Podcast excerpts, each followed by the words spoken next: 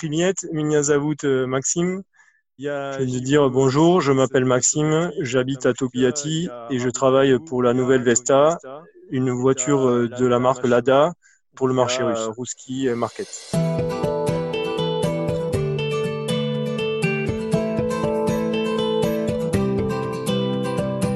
Maxime Violac a pris des cours de russe. Depuis un an et demi, cet ingénieur français de 33 ans vit et travaille à Togliatti, une ville dans la partie occidentale de la Russie, juste au-dessus du Kazakhstan, à 4300 km de Rodez, en Aveyron, là où il a grandi. Le russe, Maxime le parle surtout pour se débrouiller dans sa vie quotidienne. Au travail, c'est principalement l'anglais qu'il utilise. Ils ne sont que trois Français dans son équipe. Mon équipe est principalement russe mais principalement anglophone, ce qui était euh, nécessaire pour développer un projet international. Il y a de nombreux documents, certaines réunions qui se tiennent en russe.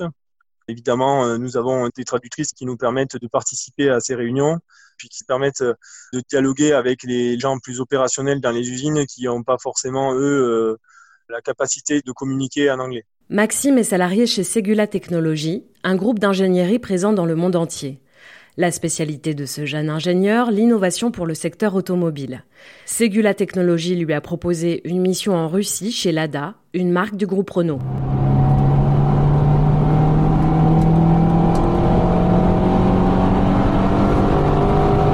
Ce vrondissement, c'est celui du moteur de la dernière voiture Lada Vesta sur le marché.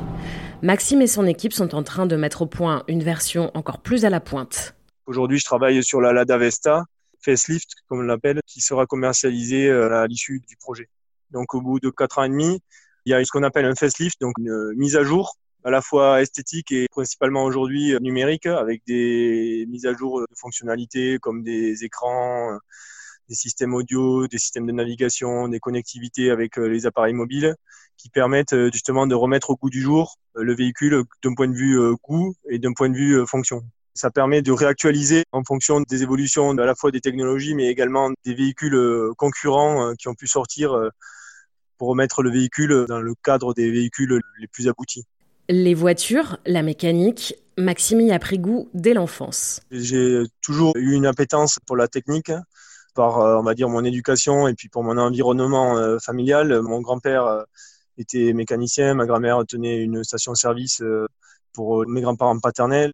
De notre côté, j'avais des grands-parents agriculteurs qui avaient des interventions sur leurs machines agricoles, etc. Donc, euh, j'ai toujours été amené à avoir un contact avec la voiture, les tracteurs, les machines, etc. J'ai toujours eu un attrait pour ces activités de réparation ou de maintenance. En parallèle, euh, j'ai toujours apprécié tout ce qui est Lego technique, mécano, etc., qui là ont plus développé mon esprit de créativité. Donc j'ai toujours été attiré par euh, la technique et puis l'ingénierie au sens large. Plus tard, après un bac scientifique, Maxime a enchaîné sur une classe préparatoire physique et sciences de l'ingénieur, puis l'école polytechnique. Après cette formation d'ingénieur assez généraliste, il s'est spécialisé. Cette année de spécialisation, je l'ai effectuée à l'Institut français des pétroles et moteurs. Donc moi, j'étais sur euh, un parcours et un programme qui s'appelait euh, Powertrain Engineering. Donc au sein de ce parcours, j'étais dans l'entreprise Renault Sport aux Ulysses qui développe les véhicules de la gamme commerciale Renault Sport donc les Clio RS, Mégane RS et aujourd'hui euh, les Alpines. Maxime souhaitait être formé à la fabrication d'un véhicule dans son ensemble. Après son alternance chez Renault Sport, très axée sur les moteurs, il est parti cinq ans au Luxembourg travailler sur les systèmes d'injection diesel chez le groupe Delphi. Arrive ensuite sa rencontre avec Segula Technologies. Maxime a la bougeotte, sa force, c'est sa grande capacité d'adaptation. J'ai pu faire plusieurs euh, missions de moyenne ou courte durée, donc entre deux et six mois, sur ce qu'on appelle des task force, donc des résolutions de points euh, problématiques. J'ai rejoint dans ce cadre-là l'usine Renault de Bursa en Turquie. J'ai également rejoint l'usine Renault de Moscou euh, en Russie. Ensuite, j'ai travaillé pendant six mois à Mulhouse dans une usine Peugeot.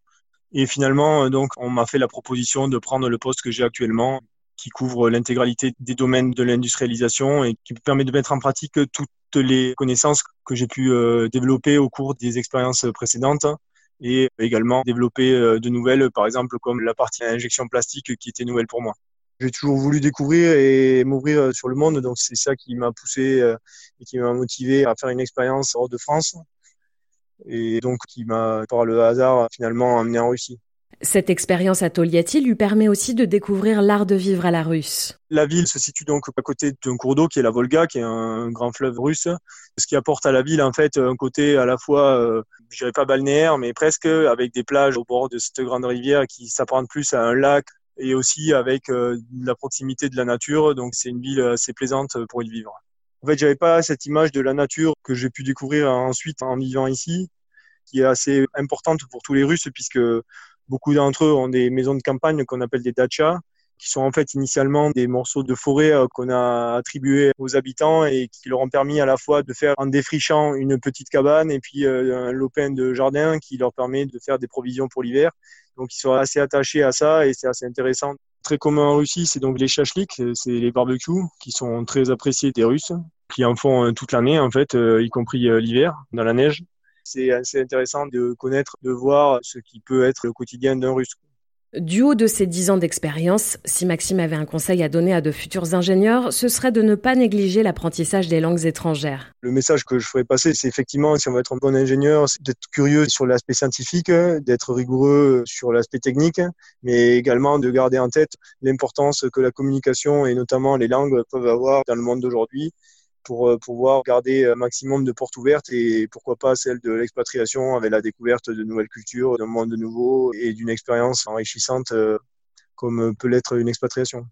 Pour Maxime, l'automobile est un secteur d'avenir. L'automobile pour moi a toujours un avenir certain puisque la mobilité aujourd'hui est très importante pour tout le monde, d'autant plus que l'automobile permet un déplacement, on va dire, individuel qui est un peu remis au goût du jour avec euh, justement la crise sanitaire. Je pense que les enjeux environnementaux vont quand même chambouler l'industrie automobile, ce qui est euh, pour un ingénieur euh, assez intéressant puisque ça veut dire de nouveaux challenges et de nouvelles possibilités de développer des concepts différents.